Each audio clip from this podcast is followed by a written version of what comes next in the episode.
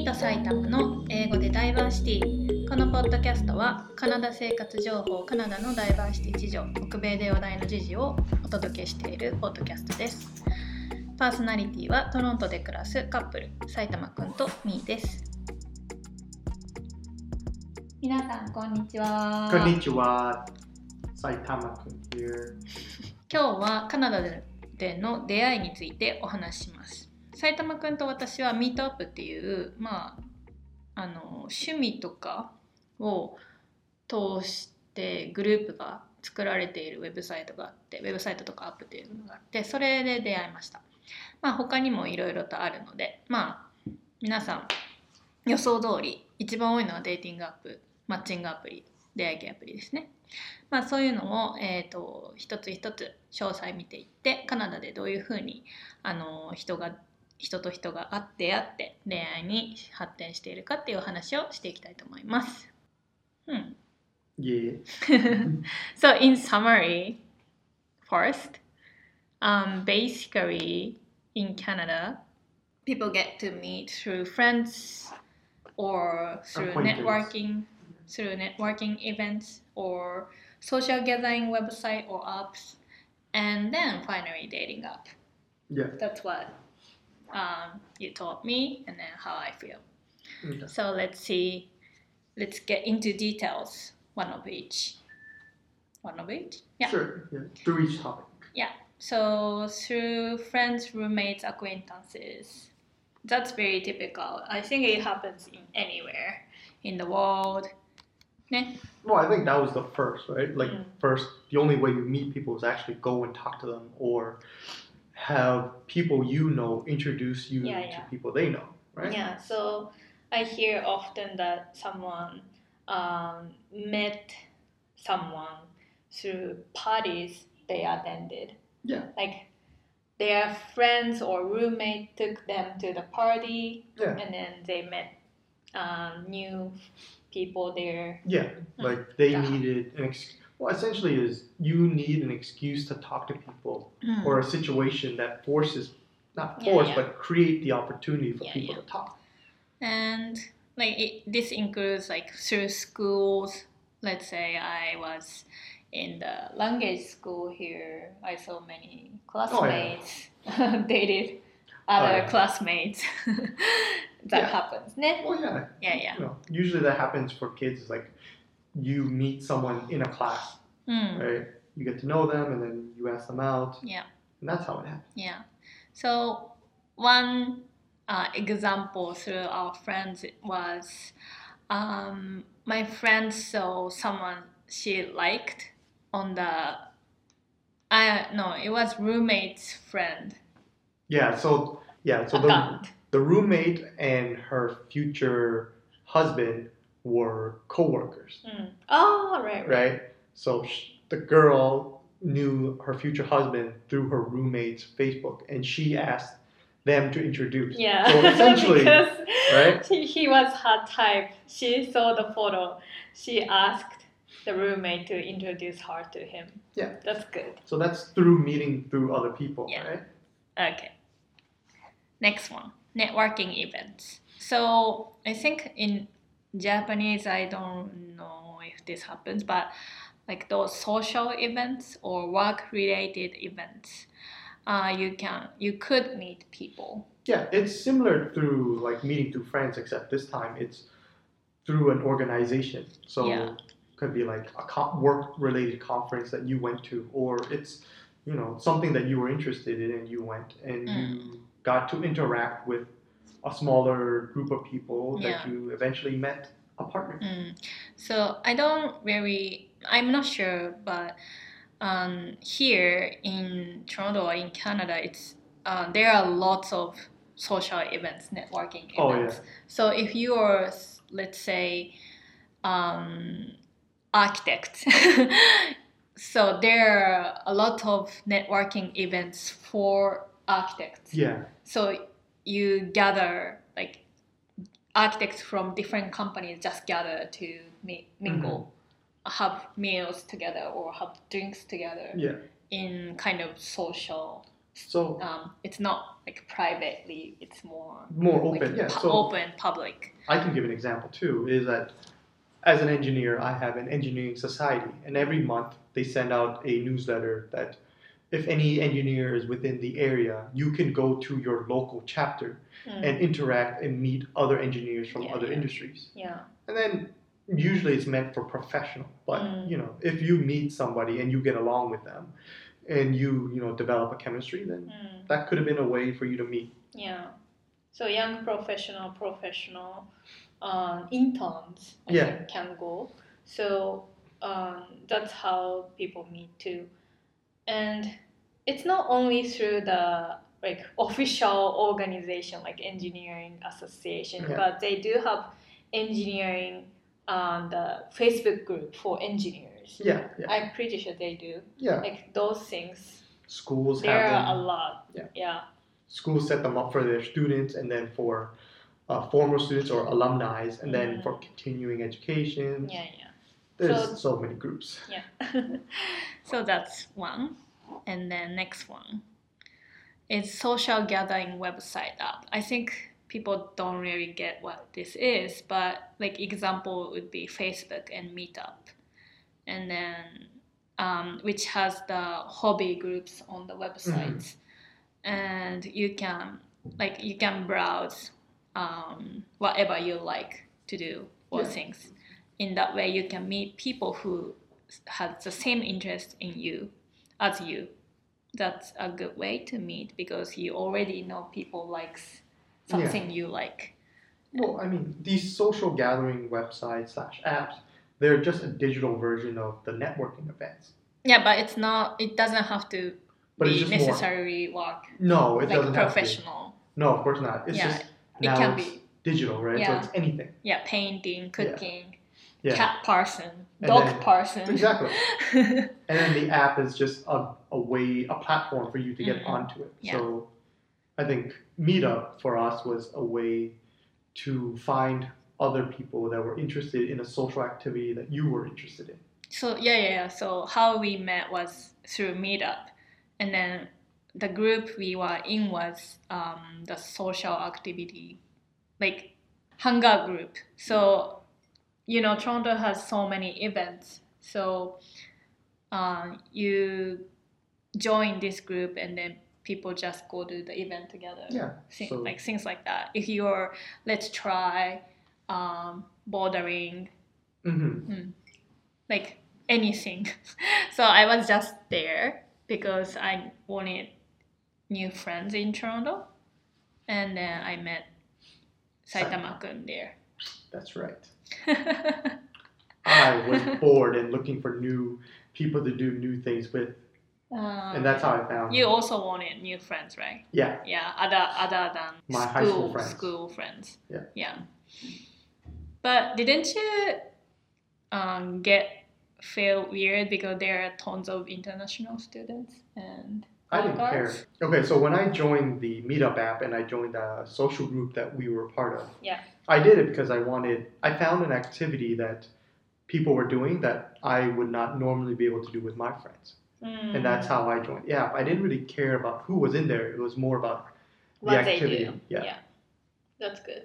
because I think you probably want to find something that works for you. For me, it was Mm. physical Yeah. activity. Some people just want a group of people to talk to. Mm. Yeah, that's true. For me, it was just curious. Yeah, Like right. I just, I was just there to force myself to speak English. Right, right. Yeah. Right, and that's you know you could use it for many reasons, and Mm. it developed into something more. Mm. That's right. okay. yeah. That's how I found, how I found the Saitama-kun, my That's right. future boyfriend, and then my best friend in Canada. That's right. Yeah. All right, the last one, the most most popular and common common thing is dating up and then that's almost all couples i know like friends how like yeah, was like how they met their partners now. seventy-five percent of people. yeah i would I say 75% yeah. So as you uh, know like dating apps are like dating app. Yeah. to match or meet specifically for dating. Yeah. So each Yeah, app has I- their own purpose. Yeah, either hookups or relationship, dating, serious Yeah. dating. So, for example, it's gonna it's going it would be Tinder, Plenty of Fish, OkCupid, Coffee Meets Bagel, Bumble. That's The ones Uh, that we can remember. yeah, yeah. That's what I hear or I used to register. Hot or not. That's Hot the one. I- or not? yeah. I So, don't know that. so that app, hot or not, it was very straightforward. That's horrible. you rate somebody as either hot or not. And depending on the rating of the user who's rating you, Mm. your value goes up or down. Right? What? So That's horrible. yeah. So if you are like a nine and then you rate somebody hot, their value goes up. what the hell? Right? And as That's more and more people. No, it's just it's it's just a voting system. It's weird. Like if hundred people says you're hot, it's hundred of hundred ten, are only hot. look, right? Yeah.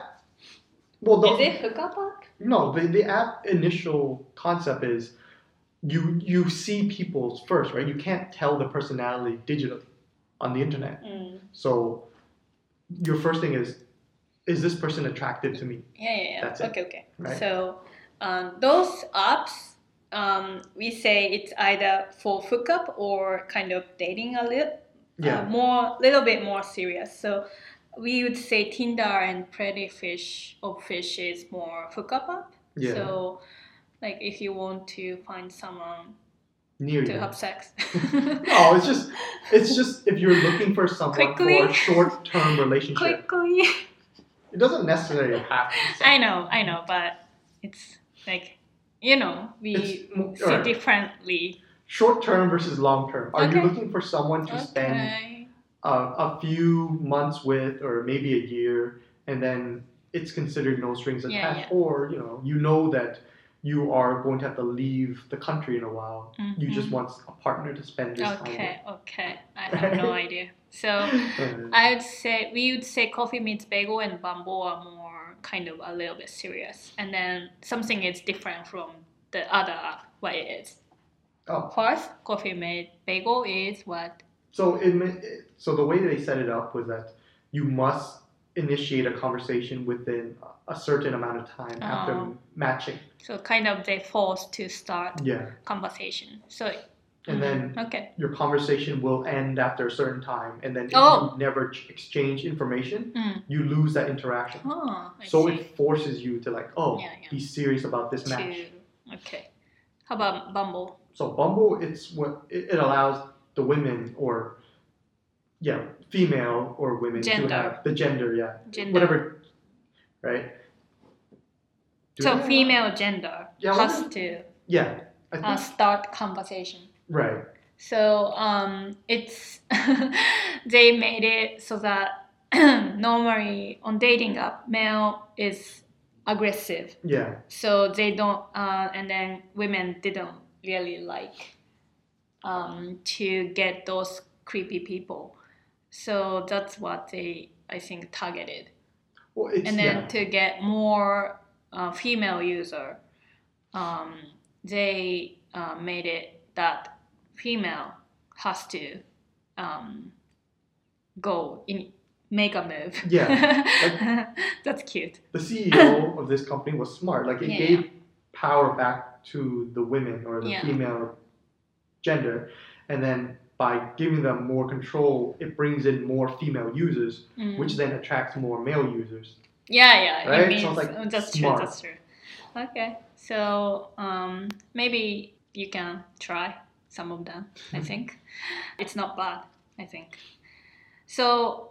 Those are the four big categories that we thought um, how people are meeting the other people. Mhm. But um, there is one missing, which is really common in Japan, which is from work. Yeah, so it's common here too, but there's like, I'll say three levels. So if you are like part time, nobody cares. like in service industry or whatever. it doesn't have to be service. It's more like your role in the company. If you are But- a high turnaround staff, like people that come in and out, quit and new hire, Mm. they tend not to care what these people date. Mm. I would say so. Like if you're working at McDonald's as a cashier and you're dating a fellow coworker, management isn't going to care as much, うん。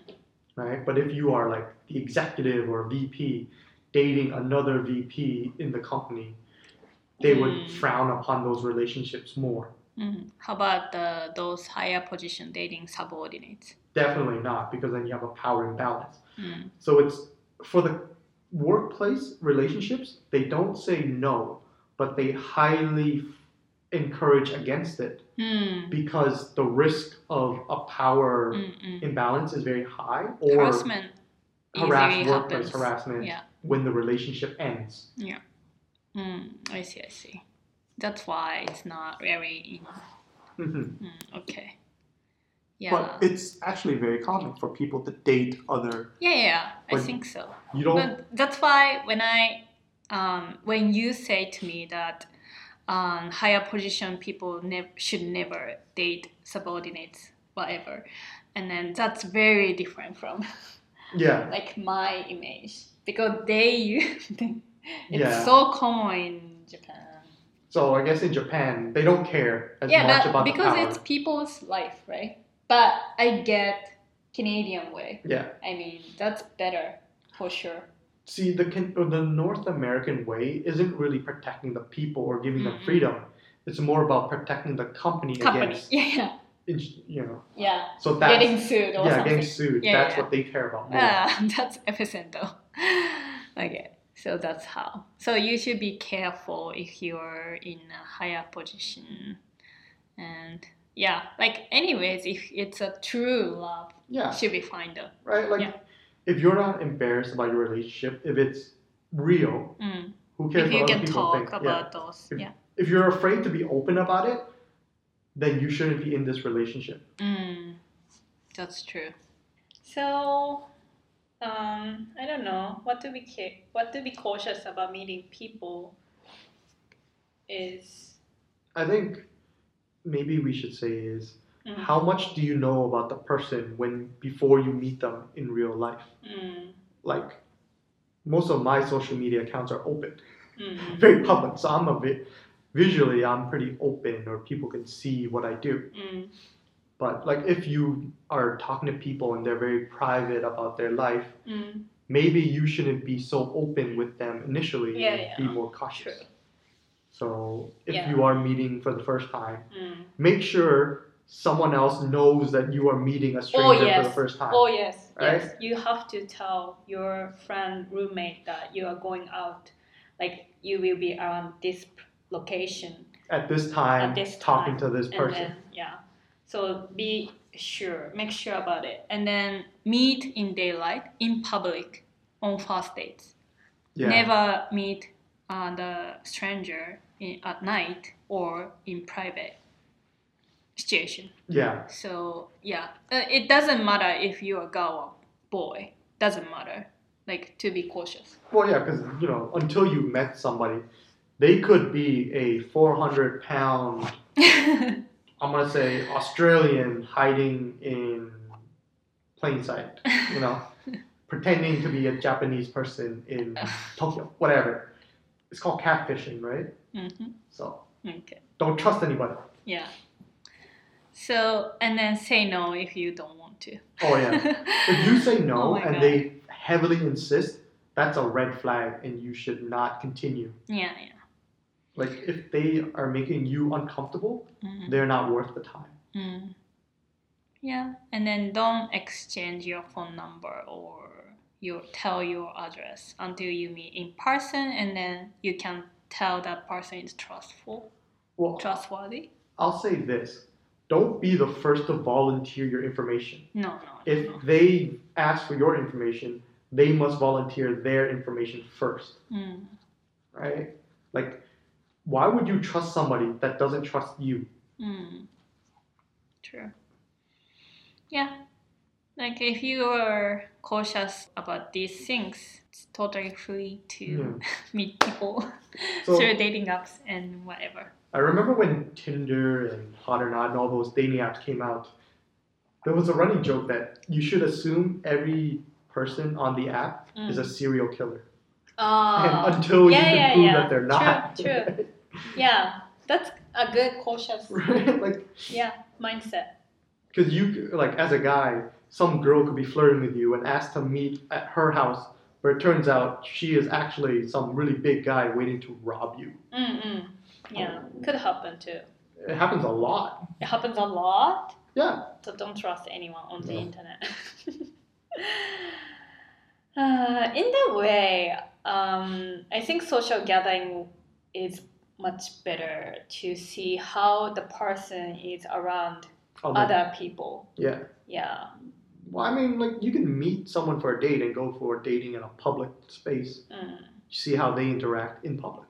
But I also think it's important to see um, how the person act to the their private friends Yeah. because if they have like a friend friends who trust the person Yeah. you can really trust i Of course. I Yeah. think dating apps are the most convenient ways, but the most trusting, trustworthy method is through another person, yeah right? A recommendation. yeah yeah yeah that would be it Hmm. Hmm. Good luck dating in Japan, people. in japan Well, aren't our listeners mainly Japanese? I don't know. Ah, yes, in Okay. there. but some of them are in Right. overseas, not only Japan. So True. yeah, you can try dating up, but just be careful. Okay, that's it. That's it. Hi. Hi. Sayonara, friends. I'll see you next week.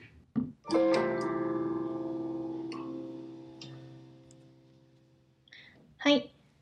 ということで、 えっ、と、2人で、まあ、カナダでというか、まあ、私たちが、あのー生きてきた中で、人がどうやってカナダでは出会出会っているかっていうお話をしてきました。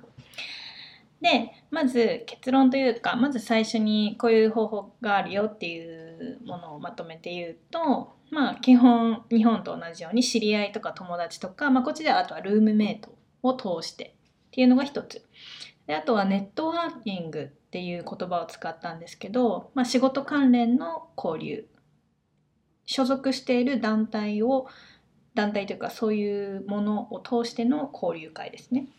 でもう一つがあの仕事だけじゃなくて趣味とかも含めた、まあ、交流系のサイトね、えーとインターネット上で作られるグループとかを通してっていうこと。で最後が一番人気というか一番定番になってるデーティングアプリ。つまり、まあ、出会い系とかマッチングアプリって日本語では言いますかね。その4つです。じゃあまず1つずつ、えー、と見ていきましょう。でまず、まあ、基本その日本でもこれはよくあったと思うんですけど友達とかルームメイト知り合いからっていう、えー場合ですね。で私がよく、まあ、聞くというか話に聞いたりとかあの人から聞いたりとかするのは、まあ、パーティーあがあった時パーティーって結局その主催者のその友達がプラスワンとかでいろんな人を連れてきたりして、まあ、知り合いの知り合いの知り合いとかなんかゆるいつながりの人たちが集まってきますよね。なのでそれを通して、まあ、全くあの知らないんだけどもあこの人の友達のこの人の友達だったのねみたいな感じでお話を始めるという場合ですね。あとはまあ普通に友達とハンガーと,、えー、と遊んでる時に「あちょっと友達も違う友達も連れてきていい?」とかいうか感じですね。あとは学校。まあ、私の場合はそのカナダに来た時は、えー、と語学学校に行ってたので結構語学学校はお付き合いしてる子多かった気がしますね。まあ、お付き合いというかデートしてる感じ、うん、はあったと思います。で、まあ、あとは私たちのが仲いいあの友達カップルで、まあ、もう夫妻夫婦なんですけどもその子たち最初のきっかけは確かその女の子の方が一緒に住んでたルームメイトと旦那さんが、ま、そもそもあの同僚ででその女の子がそのフェイスブックでそのルームメイトのえー、と写真とかを見てる時に 旦那さんの写真その、まあ、同僚の写真をそのルームメイトが上げててでその子は彼を見て「えこの人めちゃくちゃタイプだから紹介してくれない?」って言ってそれがきっかけでしたね。まあそういう可愛い 感じの、えーとまあ、例もありました。それが友達とか知り合いを通しての出会いですね。で2つ目え仕事関連の交流会を通してでこれはちょっと日本でもきっとあると思うんですけど勉強会とかワークショップとか。そういう感じだと思います。でこっちではよく、まあ、カンファレンスがあったりとかカンファレンスなので、まあ、業界の会議みたいなね、うん、交流イベントじゃないけど、まあ、こういう例えばなんかこういう、うん、勉強会なのかな？カンファレンスってみんな言うんですけど、まあ、そういうのの後の、まあ、ドリンクドリンキングイベントミングミンゴーっていうのは交流ですね。会とかあとはその業界のミートアップその職種のミートアップとかあるみたいです。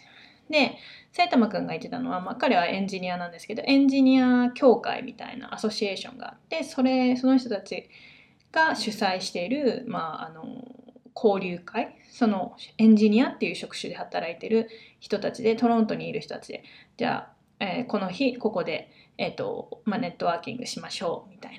ネットワーキングって結局、まあ、コネを作っていくってことですけどもね、うん、そういう中で、まあ、基本それは、まあ、あの完全に仕事ではないけど仕事関連ですよね。であとは、まあ、Facebook にもそういうそのまあ例えばそうだな。うん、Facebook 上に、まあ、アカウンタントのグループが多分例えばあるとしてそういう、まあ、あの緩いつながりの、まあ、オフ会とかそういう感じですね。であとは学校大学とかカレッジも、まあ、在学者と卒業者の卒業生か在学生卒業生の、まあ、ネットワーキングイベントとか社会人講座に参加している人たちと在学生のネットワーキングイベントとか学校主催のものもありますね。そういったもので、えーと、出会うこともあるみたいです。で次3つ目が交流サイト。で例えば私たちはこれはあの Facebook とか Meetup っていう例を挙げたんですけど Facebook は皆さんご存知の通り、まあ、SNS ですよね。でも Facebook こっちって結構、まあ、個人のもうが利用してるものも多いんですけど結構そのグループがめちゃくちゃたくさんあって、まあ、その中でその趣味のグループまあ、スイーツが好きな人集ま甘党のグループとか、まあ、そういうな何でもかんでもありですよね、まあ、職業でもいいし。であとは趣味でもいいし、まあ、ペットとかね。そういうグループがあったりとか逆にミートアップはそれが目的の、えーと、サイトですね。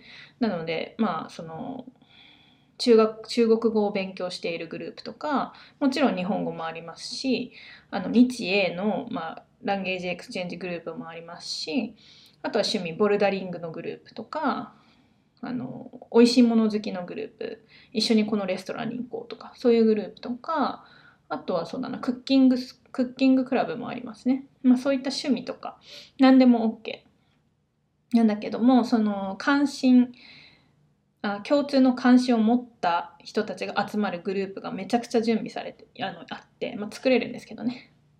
それに参加して、まあ、そこで人と会うっていうことですね。で私たちその埼玉君と私が出会ったのも実はミートアップでで私たちが参加してたグループっていうのは別に何か特定の趣味がある人たちっていうわけではなくてあのイベントとかトロントではその季節ごとにねあの例えばジャズフェスティバルとかあのあるじゃないですか。そういうのを、まあ、一緒にみんなで行こうとか今日はボーリングしに行こうとかハイキングしに行こうとか、まあ、そういう、まあ、 zoo に行こう動物園に行こうとかそういうなんだろう何かイベントを作ってそれにそのグループに参加している人たちが集まってくるみたいなぐゆるいグループがあったんですけどそこに私たちはあの参加していて出会いました。で埼玉くんは結構その幼なじみ以外その高校地元の友達とか大学の友達以外の友達を作りたかったとか言ってましたね。でその自分のもともとの友達がやらないようなあのアクティビティ例えばその何でしょうね。ボルダリングとかかな？そそれこそボルダリングからスタートしてた気がするんですけど、うん、そういうことを言ってました。で私は、まあ、単純にそのトロントベースの友達が欲しかったっていうのもありますしあの割と一人とかで行ってたのでその無理やり自分が英語を話す状況を作るためにあの無理やり最初は参加してました。すっごい嫌だったけど。もうだってうまく喋れないし何言ってるか分かんないんですもんね最初みんなが。あの何を言ってるか話してるか分かってても分かってもそのうまいこと返せないし結構苦痛だったんですけど。まあ慣れたらあの仲いい友達ができるとね全然あの楽しくなります。まあそういう流れで埼玉くんとは、えーと、仲良くなりましたね。はい。で最後が一番人気で一番まあなんだろうコモンコモンなんで定番の、えーと、出会い方がデイティングアップです。であの英語ではデイティングアップってみんな言うんですけど、まあ、日本語で言うとなんだろうマッチングアプリとか出会い系アプリ。まあ出会い系ってなんか若干なんかいかがわしいものになっちゃう気がするんですけどイメージ的にね、うん、でもデイティングアップかなり定番で別に何ともみんな思ってないですね。デイティングアプリ。であの大抵私たちの周りのお友達カップルを見てると埼玉くん言ってた通り75%ぐらいはデイティングアップかなって思います。出会いがですね。でまあそのアプリにアプリもすっごいものがたくさんあってでそのアプリのそのなんだろうコンセプトというか雰囲気的に、まあ、結構ワンナイト系なのかまあワンナイトもいるけど、まあ、お付き合いも探してる人あの真剣なものも探している人も、まあ、いるよみたいなアプリもなんか大抵そういう感じでみんな認識してるみたいですね。で私たちがよく聞くアプリとか私も実際に登録してたアプリとかもあのかなりみんなが使ってる、えっと、アプリの例を言うとまず Tinder、Plenty of Fish、OKCupid、Coffee Meets Bagel と Bumble でなんか埼玉県ホットエンナーって言ってましたね。でこれのホットエンナーって多分 Tinder と同じぐらいの時期にまあこのホットエンナーと Tinder がなんか多分最初になんか上がってきたというかなんだろう。人気に火がついた。そのデーティングアプリで人気に火がついた。あのタイプのものみたいですよ。で、まあ、私 私は埼玉県でお話してて Tinder と Plenty of Fish は結構なんか私的にはフックアップ系フックアップつまりワンナイト系ですね。ワンナイトラブ系なイメージがあるんですけど、まあ、そういうなんかなんだろう。私はなんか言い方悪かったんですけど埼玉県が。いやショートターム、まあ、短期間のお付き合いを探してる人向けだよとか言ってたんです短期間のお付き合いとか意味わかんないんですけどって思うんですけど。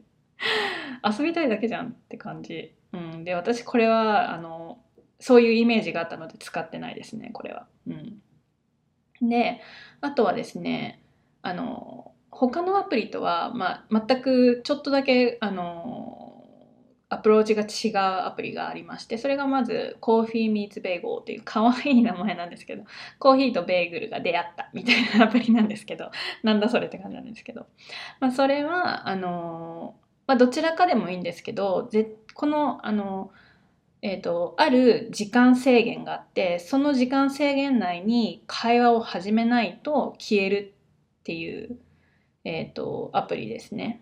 でかつその会話を始めればいいんじゃなくて会話を始めた後もそのキャッチボールをしないとある一定の時間内でなんか終わるみたいです。まあ、実際どういう仕様なのか私にはよくわからないんですけどそういうふうに埼玉くんが言ってました。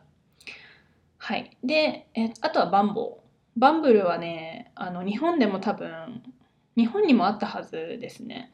ですごいねバンブルはね私も使ってたんですけど可愛いんですよままず UI が。でなんかいかにもそのなんだろうデーリングアップみたいな感じじゃなくてまあなんか安心感があるんですよね。でまずそれが何でかというと女性が話しかけなきゃあの会話が始まらないっていう仕様になってるんですよ。なので男性から、まあ、アプローチできないっていうのがあの一番の特徴です。でそのバンブルのあの社長さんっていうのはもともと Tinder でマーケティングの多分トップを務めてた女の人ででその人がそのなんだろう問題 Tinder っていうかデーティングアプリの問題点を見た時に女性がやっぱり少ないと使ってる数がですね。でそれの理由を突き詰めていくとやっぱりそのなんだろう男性あるそのと、まあ、あのアグレッシブな男性とかすごいもう最初から性的なあの感じでアプローチしてくる男性がいるとなんかちょっと使いたくないって思うっていうのを多分見つけたっぽくってまあそういう男性じゃないばっかりじゃないっていうのは分かってますけどね。でそれを見つけてじゃあ何どうすればその女性をもっと引きつけられるかっていうのを考えて編み出したこの仕様ですね。女性側からアプローチしなきゃいけないっていうのを使ってでその結果やっぱり女性ユーザーが増えたんですって。でその結果女性ユーザーがたくさんいるっていうことは男性ユーザーも集まってきますよね。なのでそれでそのバンブルはすごく人気で今でも人気ですね。うん。で一番なんじゃないですかね。いやイメージですけどね。そのなんか一番じゃないか。じゃないと思うけどもその女性側で、うんと、女性のお友達とお話ししているとバンブルは絶対話に出てきます。男性側はちょっとよくわかんないですけどね。はい。でもまあこの中だったらもし使ってみたいよっていう人がいるんだったらバンブルをまずおすすめするかなって私は思います。はい。私は実際あのデーティングアプを使ってその真剣なんだろう。なんかコーヒーの飲みに行ったりランチ食べに行ったりとかテキストメッセージをですね何回か続けた人はいましたけど全然みんな全く興味なくってあの面倒くさくなくてなくなってえ？面倒くさくなってやめましたね。うん。めっちゃ dating app 疲れますよね。うん。なんかどうでもいい会話続けなきゃいけないから。まあそれでもねあのまあせっかくなんで使ってみるトライするのもおすすめしますね。うん。はい。で、この中に、これが 4, 4つの、まあ、どういうふうに人が出会ってるかっていうお話だったんですけど、でこの中にですね、出てこなかったのな、あったんですけど、何だと思います？はい。社内恋愛なんですね。で埼玉くんは社内恋愛っていうものに対してあんまりいいイメージを持ってなくってでだからそのこれが彼だけのイメージなのかすごく一般的なのかは正直よくわかんないですでも日本よりはあんまりあの日本みたいにあの定番めっちゃ定番っていう感じのイメージはあんまりないですね。うん、でないことはないし社内恋愛がね。で例えばバイトとかだったら別に普通でそれはよく聞くと。バイトあの学生の時にバイトしてるところでとかね。ただそのオフィスとか、まあ、そのバイト生がたくさんいるところだったとしても役職がある例えばマネージャーとかバイスプレジデントとか部長とかですね課長とかマネージャーとか立役職がある人たちが部下とか、まあ、同じ立場の役職別の役職の人と恋愛するのはあまりよく思われないって言ってました。で別にそその禁止っていうルールがあるわけではないですよ。もちろんそのそれは人権なのでね。あの自由。それは個人の自由なんで。でもあのウェルカムをされてるわけでもないっていうふうに言ってました。で私はすっごい日本ではよく聞くけどねとかなんかマネージャーがバイトにバイトと付き合ってるとかよく聞きません？なんかなんか私の学生時代とか思い出すと友大学のともクラスメイトがバイト先の店長と付き合ってるとかあった気がするんですよね。で、まあそういうのは、まあ、でもそれって結局個人の自由だからなんかよく思われないっていうのは不思議だなこっちのルールですね。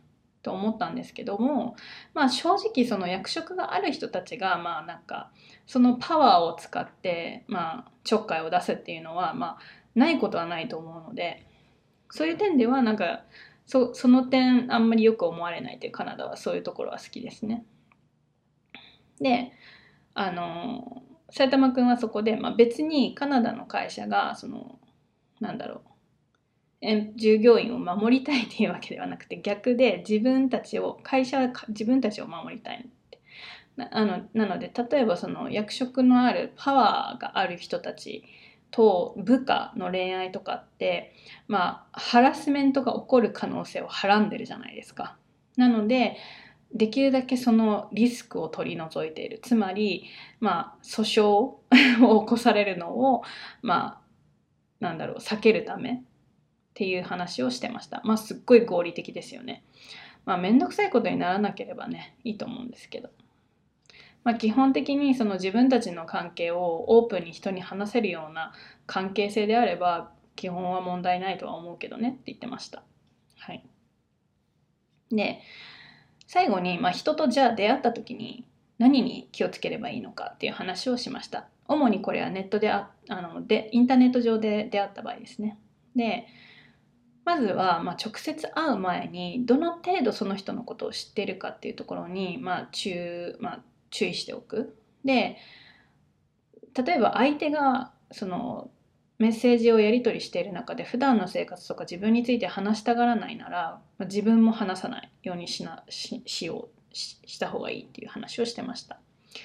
で、まあ、初めて直接そのネットで会った人と直接会うことになるなったとするじゃないですかランチに行くとかコーヒーに行くとかそしたら、まあ、必ず友達とか信用できる人ルームメイトとかにまあ、この時間帯に誰々とどこどこで会うということを必ずその行く前に伝えておくようにしましょう。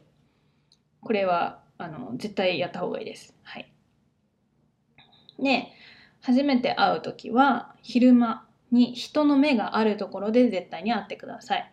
で夜にあの誰かのその彼のお家とか彼女のお家とかで会ったりしないでください。であの基本ね あのあのオンラインって、嘘つけるので男女関係なく。まあ基本まあそういうふうにまあ なんだろう別に嘘ついてる。絶対みんな嘘ついてるわけじゃないと思うんですけどね。気をつけましょう。あとはまあこれは基本ですけども、まあ、しかも別に初めて会う人だけじゃなくってもしそのデートしたりとかお付き合いしてる中でもそうですけども嫌なことは嫌ということ。で嫌こちらが嫌ノーって言ってるのにそれでもまあ何かしらあの進めようと相手がアグレッシブにね強めにねあの進めようとしてきたらもうその時点でレッドフラッグだって埼玉くんが言ってました。レッドフラッグっていうのはまあなんだろう。まあ危険信号ですよね。なのでよろしくない可能性が高いっていうことですねその人が。うん。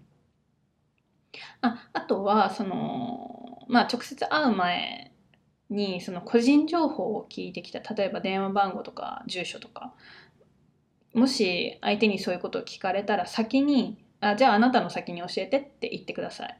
でこちらからは絶対に渡さないようにしましょう。でそうですね。あとねその最初 Tinder とかが出てきた時にああのみんなが言ってたことを埼玉くんが教えてくれたんですけどそれはデーティングアプリでコミュニケーションを取る相手はみんなシリアルキラーだと思っとけって 言われてたらしいです。まあでも何て言うの言ってること分かりますよね。基本そのインターネットでやり取りする相手は絶対に信用するな。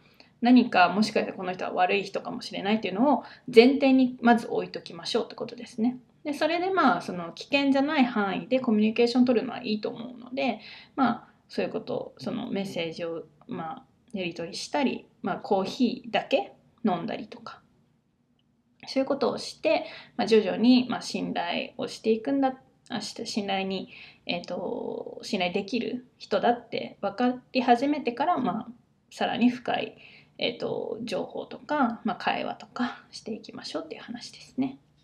まあ、なので、まあ、結論としてはもうそのデーティングアプリってめちゃくちゃ便利出会うのにすっごい便利だけど、まあ、その点だけ注意して、えーと、楽しんでみてくださいということですね。